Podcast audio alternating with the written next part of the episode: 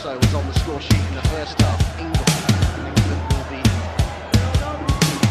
questions of potential title winners. Oh, the little here spotted the run of Vivian Miedemar. Clinical. Ray Goldson now,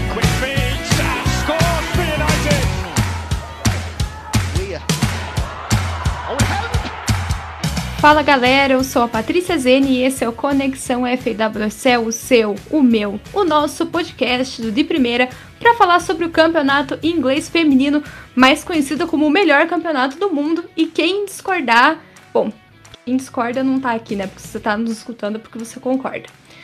Eu queria lembrar a vocês que estamos em diversos agregadores de podcasts, como o Deezer, Google Podcasts, Spotify e também nas redes sociais, Instagram, Twitter, Facebook, como FF de Primeira. Aqui comigo hoje estão as craques Camila Villarreal, Kátia Valentim e Amanda Viana. Já já vocês vão escutar os comentários delas. Mas antes, vamos passar pelos resultados da última rodada, que é o que a gente vai falar aqui hoje. Essa foi a nona rodada da WSL. No sábado, o Reading surpreendeu e venceu o Chelsea por 1 a 0. No domingo, o Manchester United bateu Brighton por 2 a 0. Everton e West Ham empataram em 1 a 1. O Manchester City no sufoco venceu o Birmingham por 3 a 2. O Tottenham de virada venceu o Aston Villa por 2 a 1 e fechando a rodada, o Arsenal bateu o Leicester por 4 a 0. É, vamos começar então é, falando sobre esse primeiro jogo da, da rodada, que foi entre Chelsea e Reading, um resultado muito surpreendente. Ninguém esperava que o Chelsea ia perder pontos pro Reading, é, que começou é, mal no, no, no campeonato, é, mas agora é, vem de uma sequência muito boa e venceu um time postulante, um, um, um time postulante ao título, né, que é o Chelsea. E quem vai falar sobre esse jogo é Amanda Viana. Fala galera, vamos comentar um pouquinho né, sobre essa partida do Chelsea com o Reading. E foi, como a Patrícia disse, um jogo bem surpreendente. A primeira vez na história que o Reading vence o Chelsea pela FAWSL. Então, realmente um resultado único nessa rodada.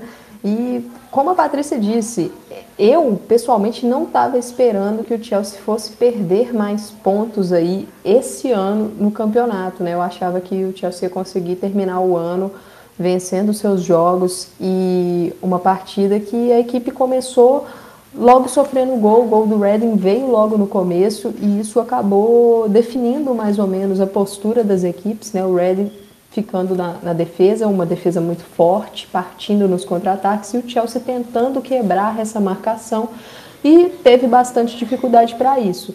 Passando um pouquinho para o lance do gol do Reading, o gol da Diane Rose, a atacante canadense, é um lance bem interessante de um contra-ataque de manual perfeitamente executado pelo Reading com uma defesa uma transição defensiva muito ruim do Chelsea, né? Então, assim, só, só para tentar ilustrar um pouco, para a gente poder falar um pouquinho disso, é, o Chelsea estava no ataque, a Melanie Leupolz tenta fazer um passe para a Sanker e a zagueira belga Justine Van Havermaet, ela faz a leitura muito boa da jogada, antecipa e já liga o contra-ataque com a Diane Rose. O Chelsea é um time que costuma atacar em bloco e estava bem ofensivo, basicamente só a sua linha de três zagueiras que estava mais postada, recuada no campo. Então foi um contra-ataque que a equipe do Reading tinha muito espaço para jogar e deu sorte de cair logo no pé de uma das melhores jogadoras de transição que o Reading tem, que é a Diane Rose. Ela é muito veloz, ela puxa muito bem esses contra-ataques. Então ela puxou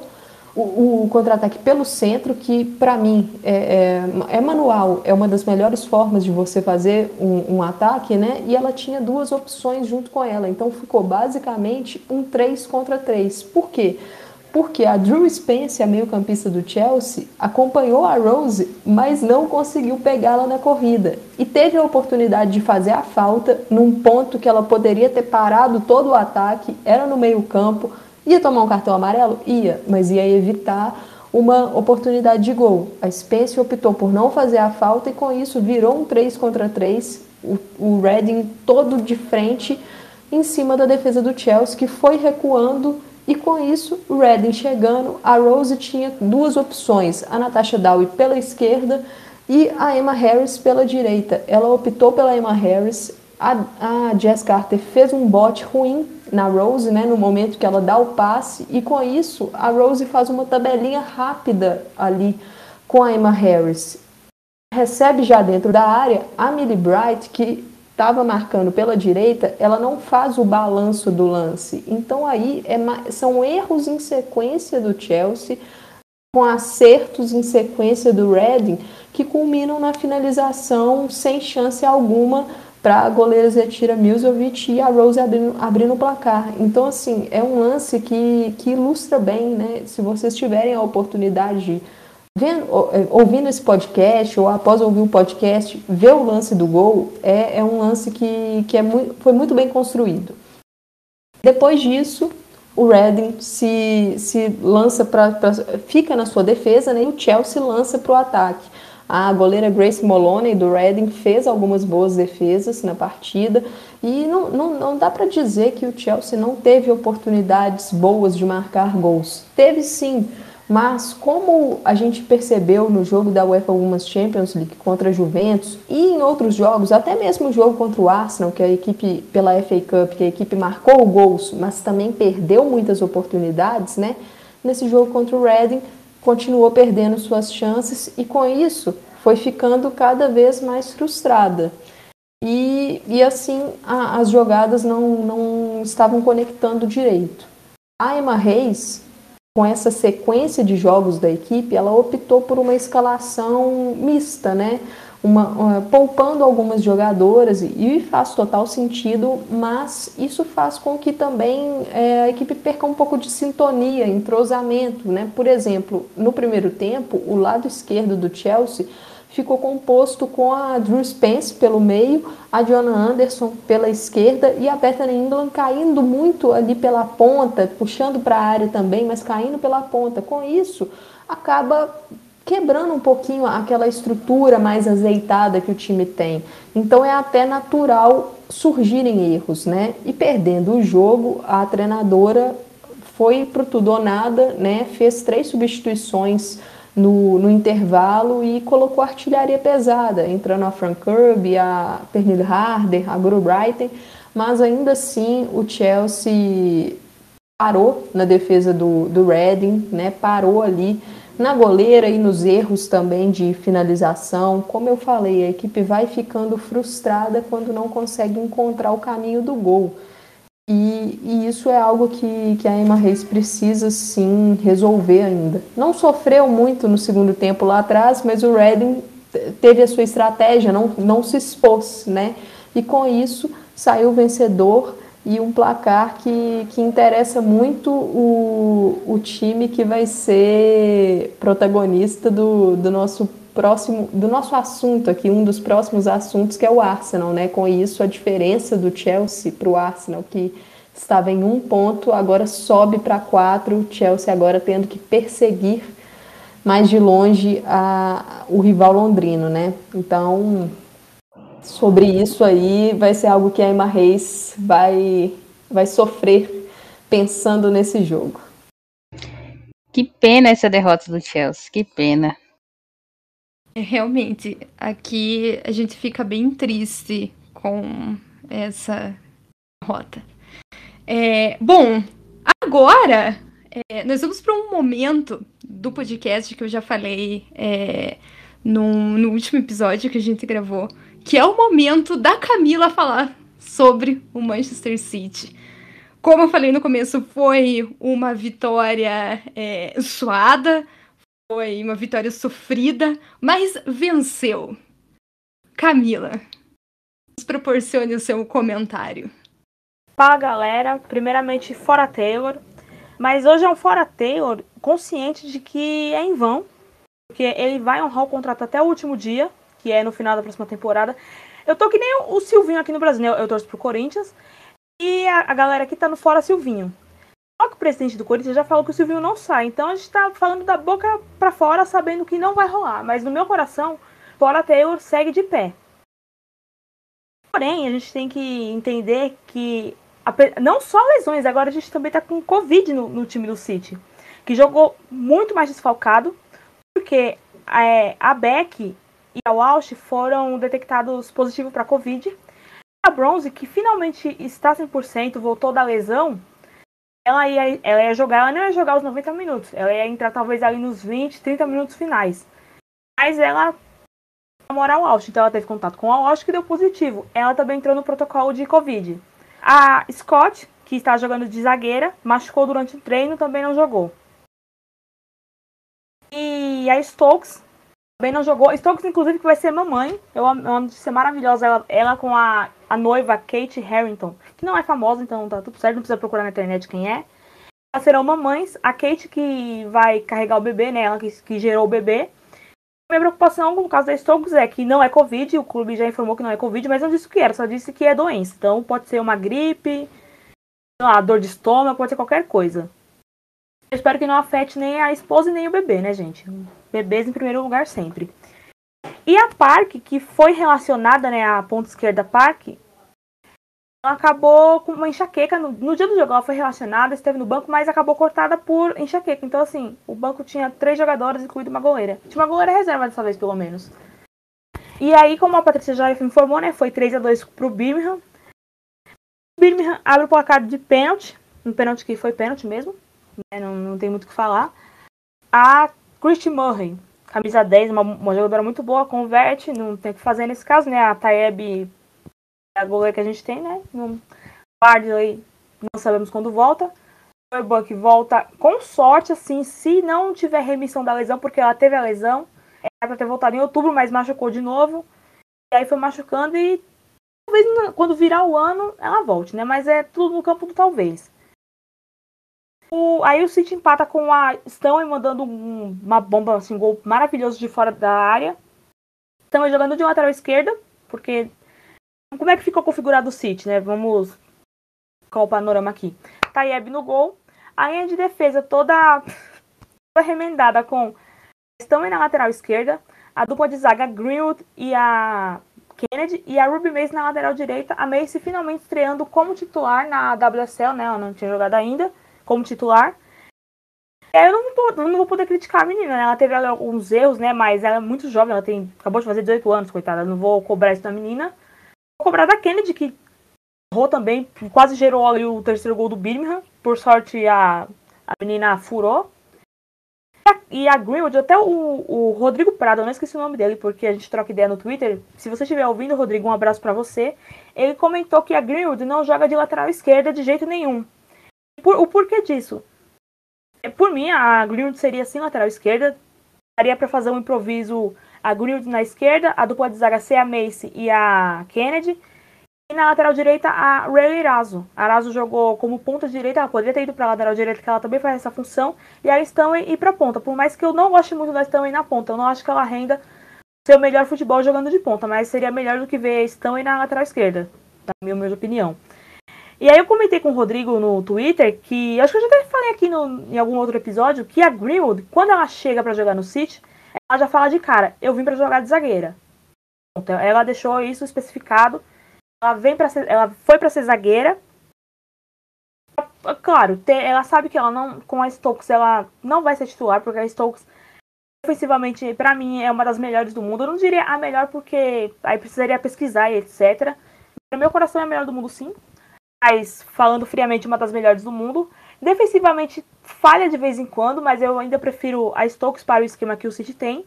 A Greenwood é melhor defensivamente. Ofensivamente, ela até tá indo bem, inclusive não vou criticá-la, porque ela está indo bem nesses jogos, está segurando bem a bronca, porque não tem Holton, não tem mais ninguém na zaga, só, tem, só sobrou ela, coitada. Ela tá é, segurando bem as pontas, está chegando mais na área até. E é da vontade dela ser sim zagueira, por isso que ela não está indo na lateral esquerda que nesse caso ela deveria ir porque não tem lateral esquerda, mas beleza. É, é uma opção dela jogar de zaga. E está indo bem. Não, eu, eu critiquei muito. Quem ouve aqui o, o podcast já sabe que não é a minha favorita. Mas agora que a corda está muito apertada, ela veio. Ela tá aguentando bem, né? Ela tá indo muito bem, inclusive. E o Birmingham faz o segundo gol. Isso tudo no primeiro tempo, tá, gente? No primeiro tempo foi assim muito bom. A Bola na área do City, a Ware tenta tirar como se fosse uma zagueira, mas o cabeceio não sai muito bom. Aí a bola bate, rebate, sobra para Louise Queen. No meio da zaga, fazer o segundo gol do Birmingham. Ela, a bola fica no chão, ela domina e chuta e a bola entra. Um gol, foi até um feio, não gostei do gol não.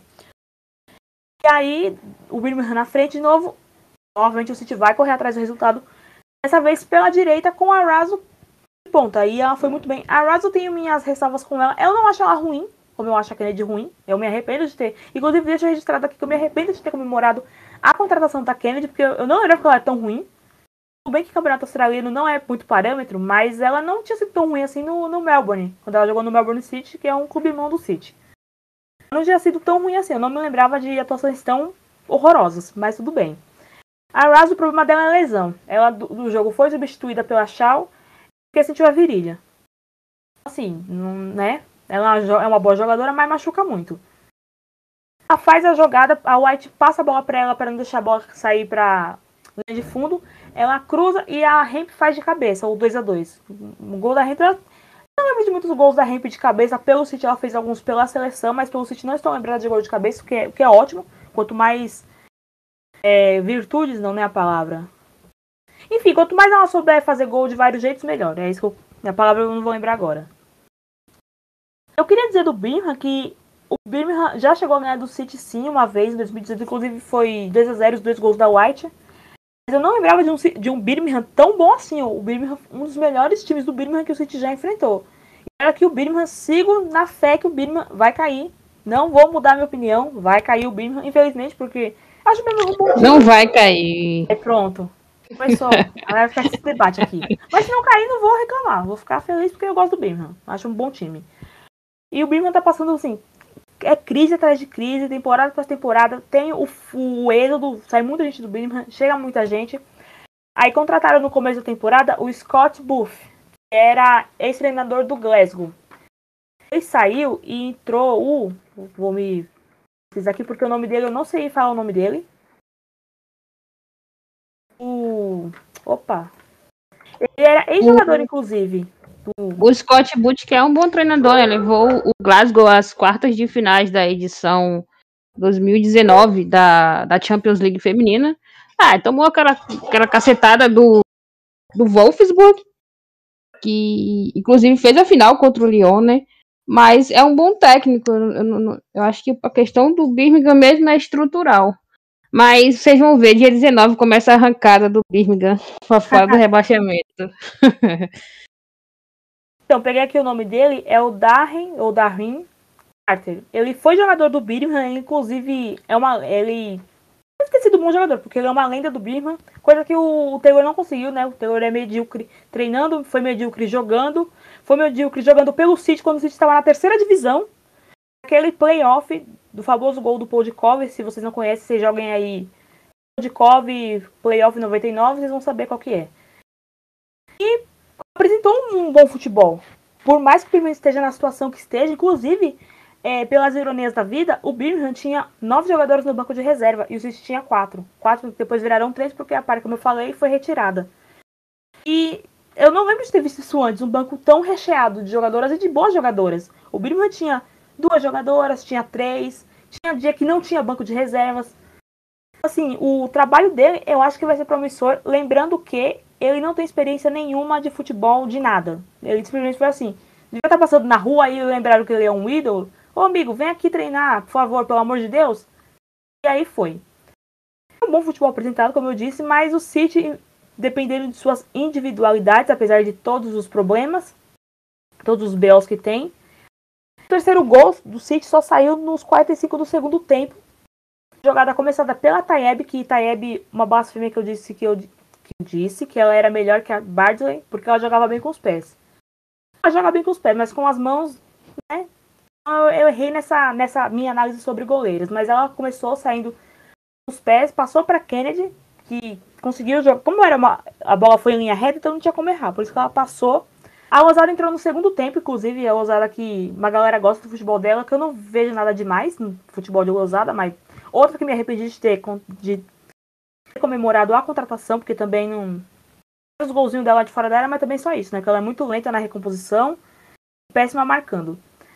deixa, o que ela fez na jogada foi deixar a bola passar. Ela deu uma meio que uma ilusão ali.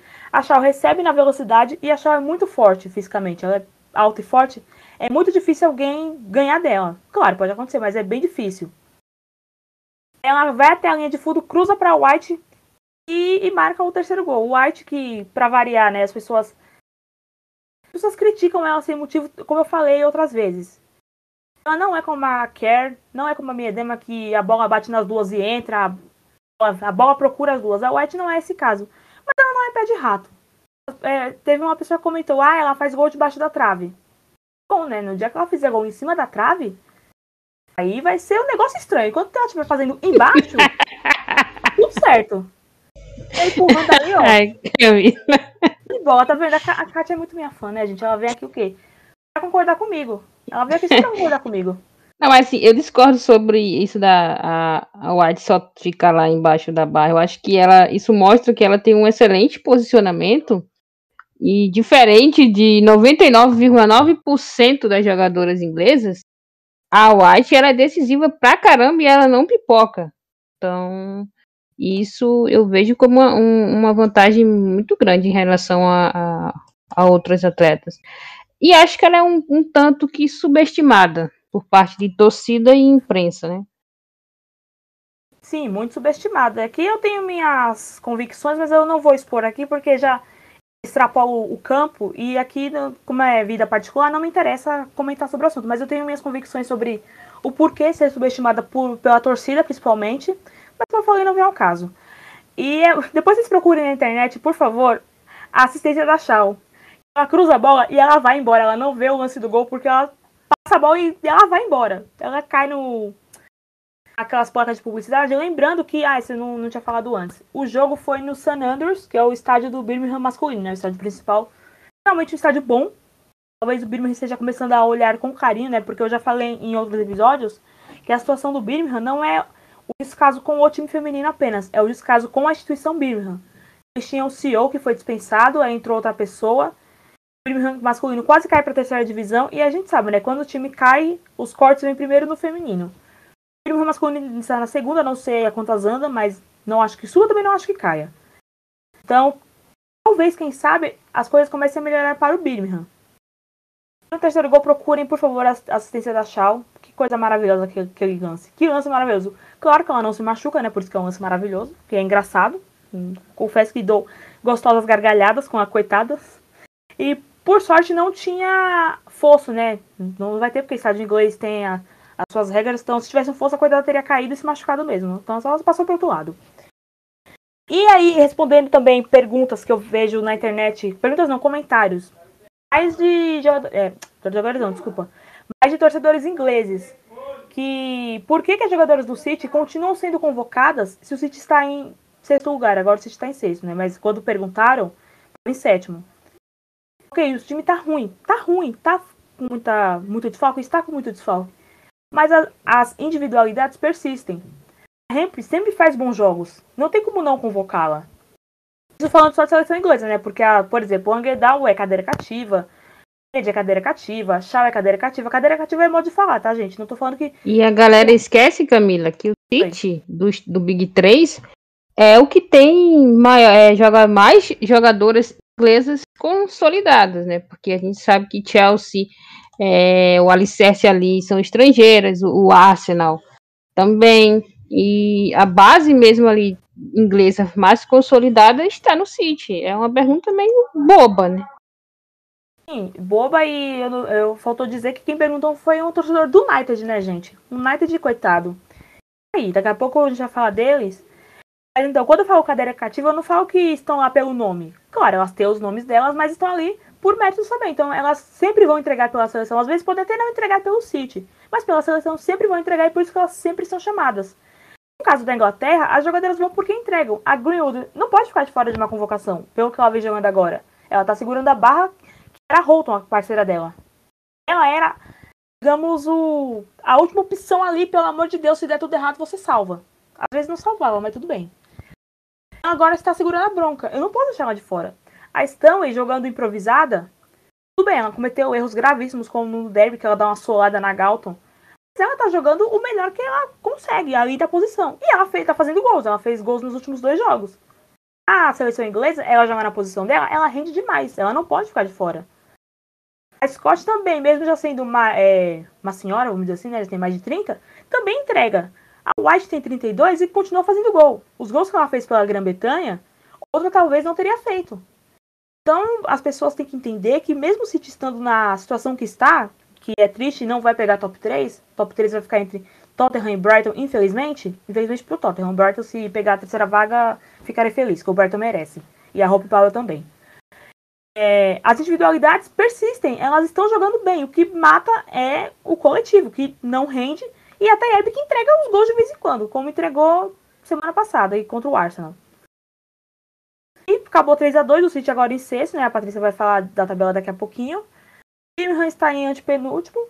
Não, está em penúltimo, desculpa. O Birmingham está em penúltimo. Eu ainda acho que o Birmingham vai cair, infelizmente.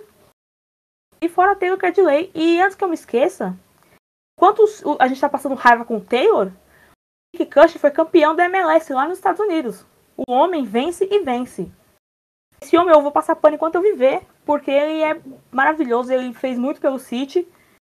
E não fazer a gente passar vergonha igual a gente está passando aí com o seu Taylor. É isso, gente. Então, essa semana ainda vai ter Copa da Liga, vai ter a última rodada do primeiro turno. E aí só em janeiro mesmo o City, pro bem ou pro mal. Agora vamos passar de um time que teve uma vitória complicada para um time que venceu de forma tranquila. É... Antes de eu passar para a Kátia falar sobre o Arsenal, é... eu quero fazer um comentário sobre a Nikita Paris, porque a gente sabe que a Kátia é, pega no pé. Já vem ela defender a sem gol, já vem. Sim, justamente por conta disso. Ela não tá fazendo gols, mas ela foi imprescindível pra vitória. Ela. O passe que ela deu pro gol foi lindo. Ela jogou muito bem, é, apesar de não ter feito gol. E, enfim, é isso que eu queria falar antes da Kátia comentar. Você Nikita agora. Paris, lembrando, rapidinho, Nikita Paris lembrando que deixou futebol em Manchester, viu? Porque em Manchester fazia gol. Só isso que eu lembrar. tá se for lá mesmo. então, eu acho que o principal sobre essa vitória né, do Arsenal é que estancou uma sangria. Foram, foi uma semana difícil pro time. É, já tinha sido complicado, né? Porque tinha perdido dois pontos de vantagem para o Chelsea é, na, antes da data FIFA, que acabou empatando aquele jogo com o Tottenham. E a, aí entra numa sequência que toma, que toma aquele baile do Chelsea na final da Liga da Copa e depois toma mais outro, outro baile do Barcelona, né? Foi oito gols sofridos em, em três jogos e o time estava tendo uma, uma defesa bastante sólida, apesar de não ser o que a gente esperava, não sei a defesa que a gente estava a gente sabe que não é nem de longe uma defesa boa, mas o time estava constante. E aí entrou nessa maré de, de derrotas e não é só o placar, é a maneira que se perde. Né? O, Arsenal estava muito mal. O Arsenal perdeu para um, um, Chelsea sendo engolido numa final. Você não pode ser engolido numa final pelo seu rival. É, e isso aconteceu e não é nem exagero a gente dizer que tomar aquele 3 a 0 ficou barato. O, o Arsenal foi completamente dominado pelo Chelsea. E aí vai jogar o segundo jogo contra o Barcelona. Novamente o time é, é, é dominado e começa, né? A, o, a goleada começa com o time errando de forma bizarra na sua defesa, que é um grande problema. É, um, time que quer ser campeão precisa ter uma defesa mais sólida. Então, essa vitória sobre o Leicester, é, 4 a 0 em, em momento nenhum o time foi realmente ameaçado ali pela, pela equipe adversária. Ganhou e ganhou muito bem. É, a gente teve também aí a, a boa entrada da, da Frida Mano, que marcou dois gols. É, eu até brinquei que ela quer ser a artilheira do time, já que a nossa atacante não faz gol, né, Zene? E, e o time ganhou, ganhou bem, conseguiu aí agora voltar a sua vantagem em relação ao Chelsea para quatro pontos. É, depende, claro, depende apenas de si mesmo, mas tem muito campeonato pela frente. A gente está só se encaminhando para o final do primeiro turno, ainda tem o segundo turno inteiro. Ainda tem confrontos contra Chelsea e City, né? O City que está se reabilitando na competição. Então, essa vitória ela foi importante para isso, para estancar um pouco essa sangria que o time entrou, é, está sofrendo, né? A gente já entrou na temporada de lesões do Arsenal, também não é nenhuma novidade, é uma constante. Tem a, a Hit, que você não pode contar com ela nem para 30% da temporada. É, continua, achando, continua sendo uma contratação que eu não entendo, porque o time precisava de alguém ali que, que pudesse jogar, que pudesse estar em campo nos momentos que a equipe mais precisava. E ela não é essa jogadora porque ela não consegue ser uma jogadora saudável. Né? Não que ela seja uma jogadora inútil, não é isso, gente. É que ela não é saudável. E para o momento do Arsenal, a gente não pode dar o luxo de ter uma jogadora que não está disponível quando você mais precisa. Isso é, um, isso é um ponto. E aí a gente teve a a, a própria Yabut lesionou, mas já está de volta. E tem a Nobis que voltou voltou bem, não dá para dizer que ela voltou mal, ela, ela tá jogando bem, tá enfim, é, até marcou, né? É, inclusive ela vai fazer gols primeiros que a Paris, que é ridícula, a Paris não faz não conseguir fazer a porcaria de um gol. Tem um lance contra o Leicester que ela sozinha, gol aberto e ela espirra a bola parece que tá batendo um, um, sei lá, um tiro de meta, não sei o que aconteceu. Vai totalmente para um lugar diferente.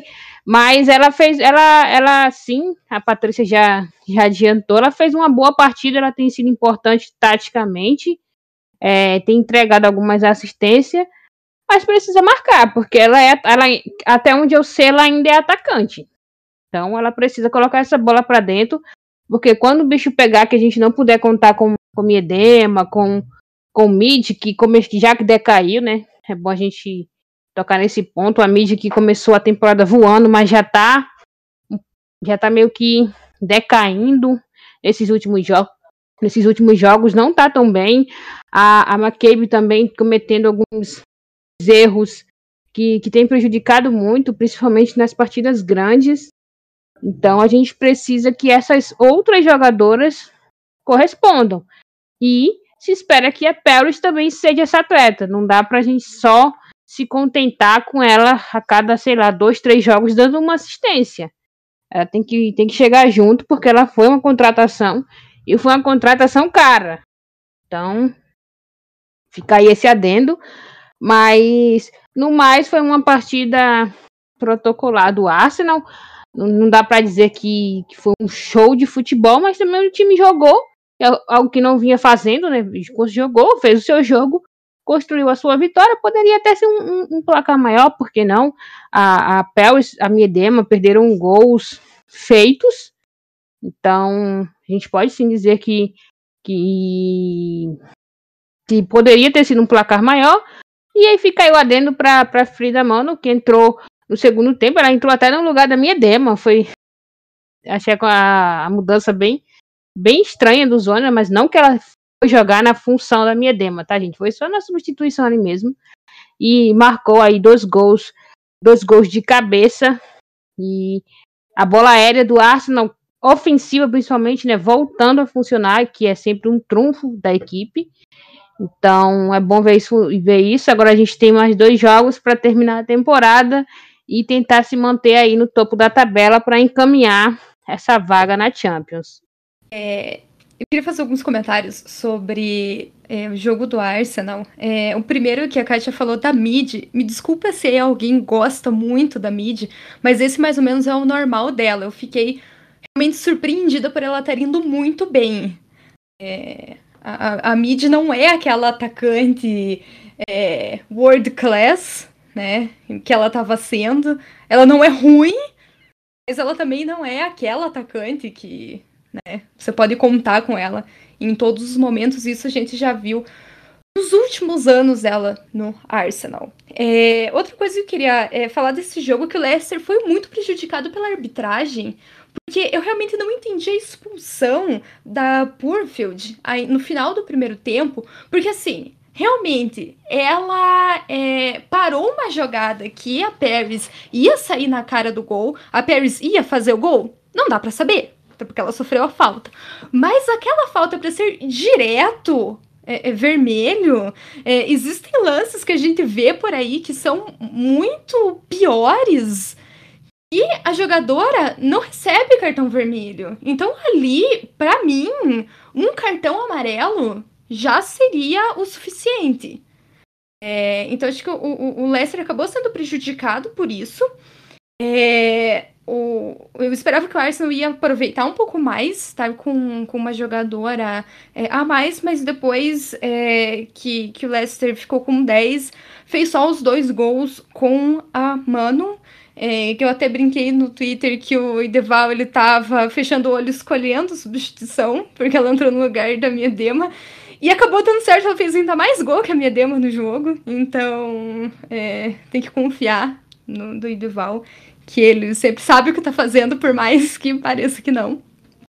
E é, isso eu tenho certeza que a Amanda vai falar é, daqui a pouco. A Amanda que analisa jogos como ninguém. É, a marcação do Leicester foi uma coisa assim é, meio engraçada de ver, porque elas estavam marcando muito, muito para frente. E é uma estratégia que pode dar certo. Mas pode dar muito errado. E o Arsenal, que tem jogadoras como a Paris, é, como a Miedema, você fazer uma marcação daquele jeito que o Leicester fez é você pedir para perder. Porque no começo do jogo, é, acho que até o Iteval falou sobre isso, elas ficaram um pouco perdidas por conta dessa marcação. Elas ficaram muito impedidas é, por conta dessa marcação alta, mas é, depois, quando conseguiram ver como elas estavam marcando, o time conseguiu entrar muito mais na defesa é, do Leicester. Amanda? Bom, dando sequência né, a isso que, que a Patrícia falou agora, eu gosto muito de, de acompanhar as entrevistas coletivas do Jonas Eideval. Eu acho que ele é um treinador que, que passa bem é, o que ele planejou para a partida, as visões dele sobre o que aconteceu no jogo. E achei muito interessante uma das respostas dele para uma pergunta do Arceblog News, né, que é do, do Tim Stillman, que é um, um, blog especializado sobre o Arsenal, muito, muito bom, por sinal. E, e o, o time ele perguntou para o Eidevall sobre essa marcação alta, essa linha alta do Leicester, né? E assim, o, a resposta do Edeval é muito boa, porque ele fala que o Arsenal estava preparado para esse cenário, porque o Leicester jogou dessa forma contra o Manchester United pela Conte Cup, e que foi um empate em 2 a 2 né? E o Edeval fala que o, um, um dos analistas do Arsenal, o Johnny Dixon, ele pegou as imagens desse jogo e passou é, a estratégia para as jogadoras e e ele fala que o United ficou muito impedido nessa partida contra o Leicester. E o objetivo do Arsenal era tentar não ficar impedido para poder capitalizar em cima dessas falhas, né, dessa estratégia do Leicester que é equivocada para jogar como uma equipe que tem jogadoras das características que o Arsenal tem, jogadoras muito velozes, que têm transição rápida, né?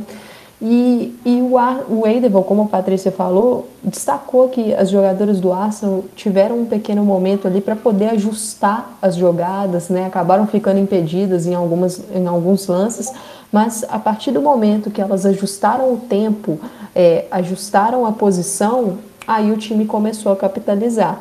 E justamente conseguiu dois lances fatais no jogo em cima disso, né? É uma jogadinha que o Abut movimentando muito bem pelo centro do campo, participando bastante das jogadas, achando lançamentos em profundidade pa, pa, para os lados e aproveitando duas dessas jogadas para Nikita Paris, né, que teve muito espaço no jogo, com, como as meninas destacaram. E no, no, lance do segundo gol, o gol da Mideman, é um passe sensacional da Iwabut para Paris, que tem muito campo para correr, ela dá assistência. E o lance da expulsão é até parecido, né? Um lançamento em profundidade para Paris com muito campo para correr.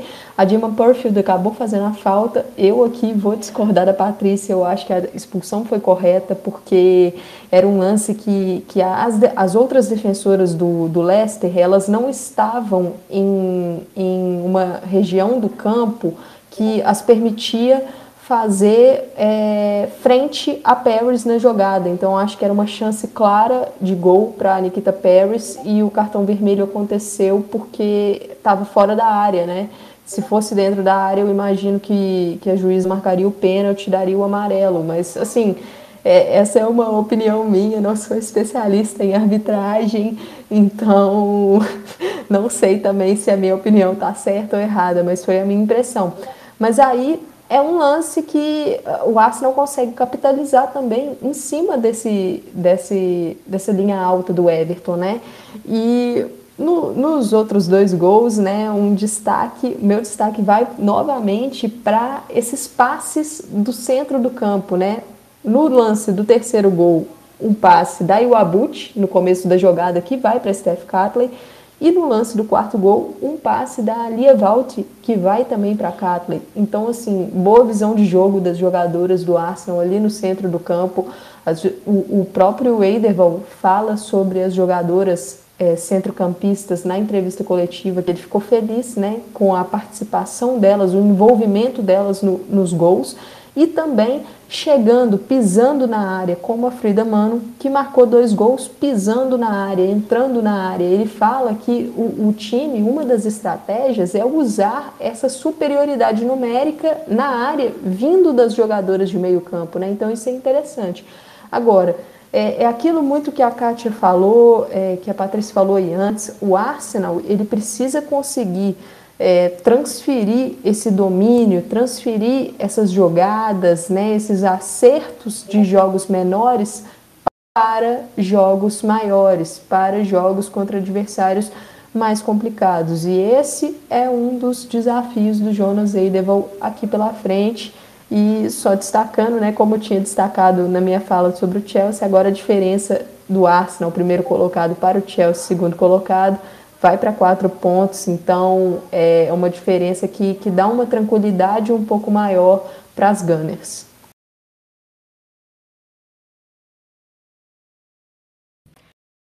Claro, nós tivemos também é, outros jogos é, nessa é, rodada. O Manchester United venceu o Brighton por 2 a 0 e aqui nos nossos é, bastidores antes de, de a gente começar a gravar, a Amanda fez uma baita de uma análise desse jogo que agora ela vai falar para todos nós.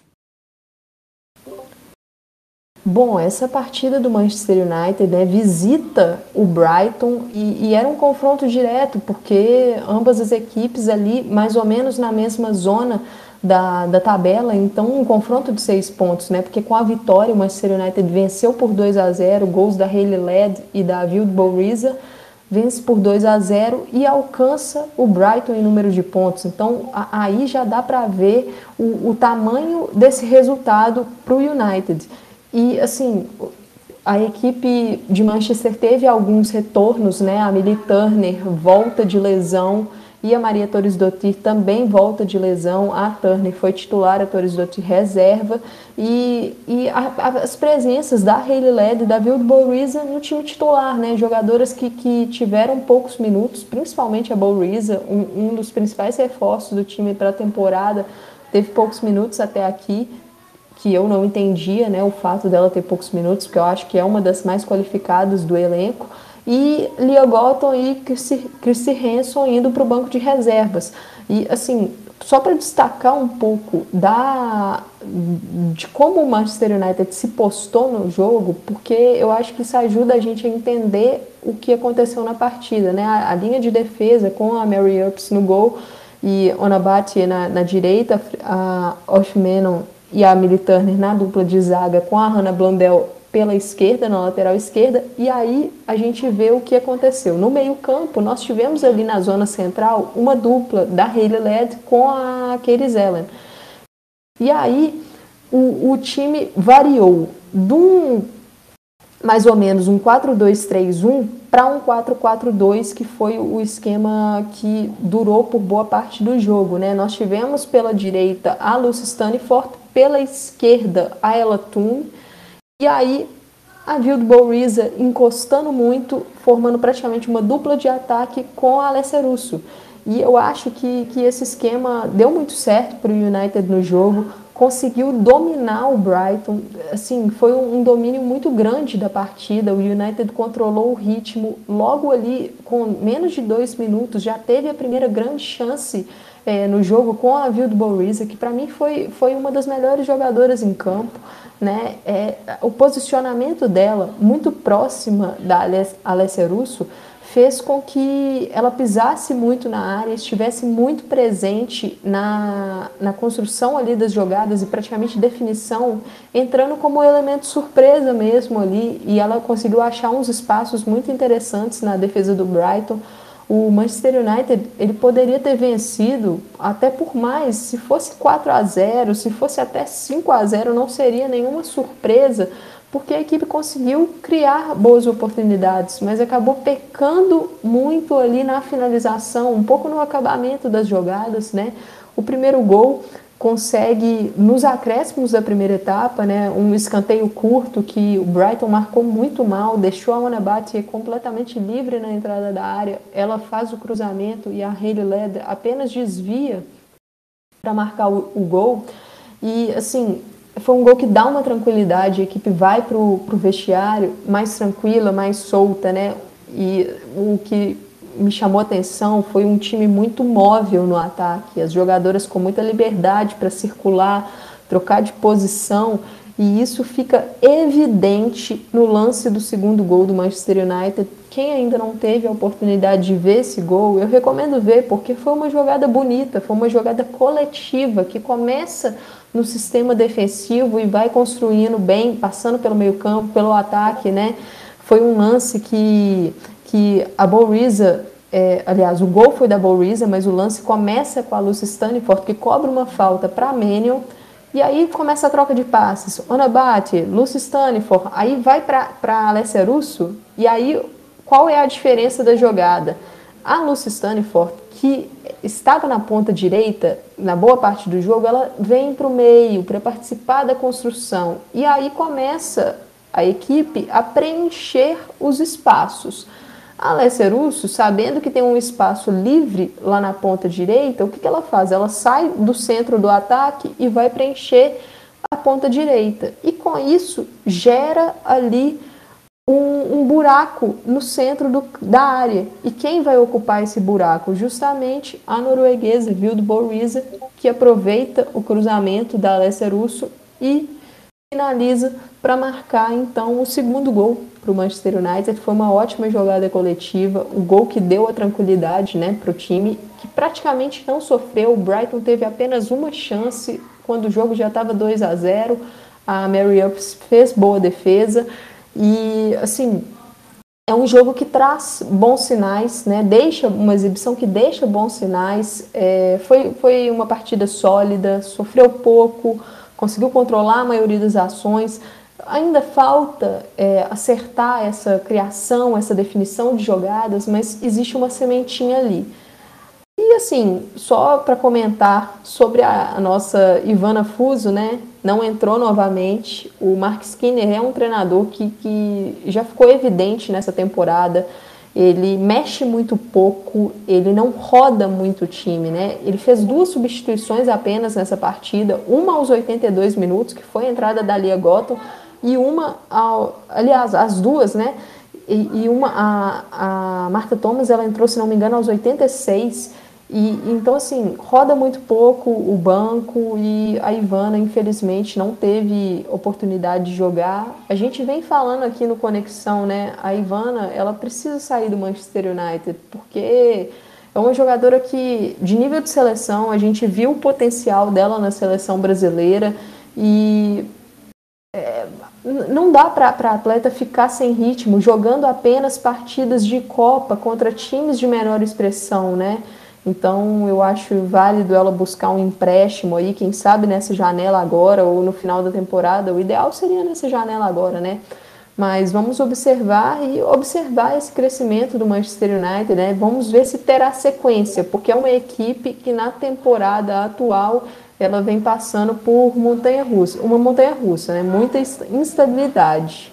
Bom, para passar aqui rapidinho sobre, sobre outros jogos notáveis, né? O, o, Everton empatou com o West Ham por 1 a 1 saiu perdendo e, e, empatou na segunda etapa com um gol da Tony Dugan, né? A Dugan que teve um começo de voltou para a Inglaterra depois de, de uma passagem pela Espanha que, que não rendeu muito e aí o começo dela realmente não não está sendo muito satisfatório no Everton, mas consegue marcar um gol aí. Vamos ver como vai ser a sequência dela, né? Se esse gol traz aquela confiança para que, que ela suba o nível e volte a, a atuar em grande nível. Mas queria falar aqui rapidinho sobre esse Everton, que comandado agora por Jean-Luc Vasser, um time ainda desorganizado, que, que oferece muitos espaços na defesa. O lance do gol do West Ham foi um lance assim, que meu Deus do céu, o, o Everton deixou a zaga completamente passiva, né? E, e, e, a equipe do West Ham matou. Só que o West Ham teve oportunidades até de, de ampliar o placar, não ampliou e acabou punido no segundo tempo. É, a entrada da Hannah Benison, a meio-campista sueca, na segunda etapa, eu acredito que mudou um pouco o panorama do jogo para o Everton, conseguiu ganhar um pouco mais de controle no meio-campo, trabalhar melhor as jogadas e foi chegando com mais perigo, né? O lance do gol foi a, a zaga do West Ham acabou dormindo, a bola sobrou para Dugan e ela marcou mas o Everton chegou até algumas outras vezes na segunda etapa, nenhuma delas assim com extremo, extremo perigo, mas com as substituições conseguiu produzir um pouco mais, mas ainda assim bem aquém do que esse elenco, né, esses nomes são capazes, mas a gente sabe, nomes individuais não vão resolver precisa conseguir formar uma equipe e eu acho que esse é o caminho que o Varset está tentando, mas demanda tempo. Para falar um pouquinho sobre o Tottenham, que, que faz assim uma campanha simplesmente surreal, né? uma campanha inacreditável, a equipe da Rehan Skinner, que está em terceiro lugar e está conseguindo se manter nessa posição, venceu o, o Aston Villa, por 2 a 1 fora de casa. É, Kaya Simon e a Rachel Williams marcaram. A equipe teve até chance de, de sair à frente com a Rachel Williams, mas ela desperdiçou o gol e consegue a virada, né? E, e assim, o interessante do Tottenham é que é uma equipe que, que consegue aproveitar as oportunidades que tem. É, às vezes tem algumas falhas defensivas, comete alguns erros e acaba sendo punido por isso, mas é uma equipe que quando tem chance no ataque que ela, ela costuma aproveitar e tem sido assim que tem ganhado os pontos e vai fazendo uma campanha belíssima, uma campanha fantástica, é, assim, um aproveitamento muito superior ao, ao das últimas temporadas. Vamos ver como vai conseguir se manter, né? E, e tem aí, lógico, nada confirmado ainda, mas existe uma especulação de que o Tottenham vai anunciar a contratação da da estadunidense Christy Mills, a meio-campista, né, irmã da Sam. E vamos ver aí se ela é uma meio-campista canhota. Eu acho que, que é uma, uma jogadora que pode sim ser, ser uma peça para incrementar esse elenco. E vamos ver se se anuncia. Lógico que tem questão de prazos contratuais, né? Então a gente não sabe quando esse anúncio virá, mas parece que está bem encaminhado e, e, o Tottenham vai aí continuando sua, sua grande campanha na, nessa temporada da FAWSL.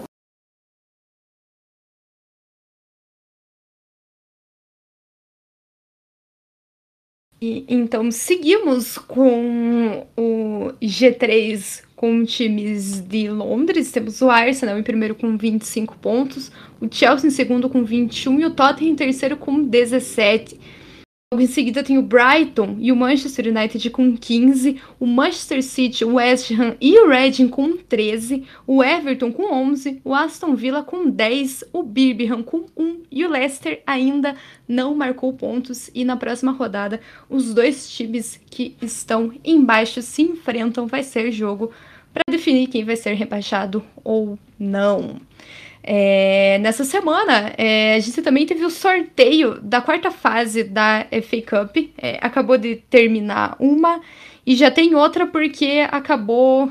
É, sendo que a, a, temporada passada foi disputada nessa temporada, então nós já temos os times da WSL entrando é, na FA Cup e ao contrário da UEFA, não deu nenhum problema com a FA, os sorteios ficaram do jeito que foram sorteados pela primeira vez, apesar de que demorou para quem estava acompanhando, escutando a rádio, porque a FA transmitiu o sorteio por uma rádio num programa, inclusive o programa é muito bom de, de, do, elas estavam falando sobre a rodada também, igual a gente estava fazendo aqui, mas o sorteio foi no final do programa, a gente teve que ficar esperando até o final para escutar o sorteio. Mas é, os times da, da WSL, alguns se deram bem, outros vão se enfrentar. E foi o seguinte: temos, teremos Brighton e Reading, Nottingham Forest e Manchester City, Aston Villa e Chelsea, Sheffield e West Ham, Bridgewater e Manchester United, Huddersfield e Everton, Birmingham e Sunderland, Tottenham e Leicester e Arsenal e London City, que antes era o Millwall Lionesses. Para quem não se lembra do time, London City era o Millwall Lionesses.